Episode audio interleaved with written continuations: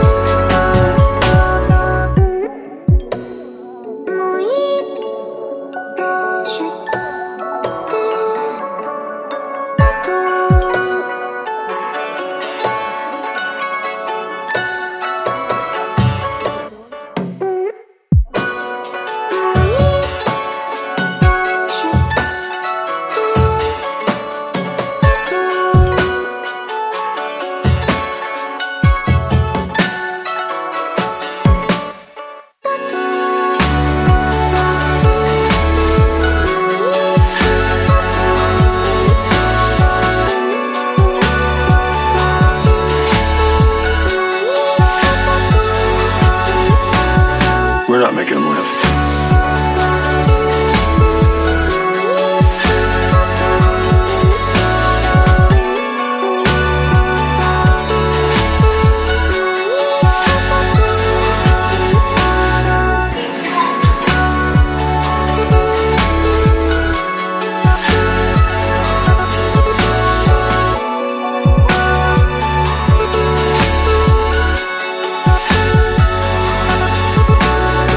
not making them laugh.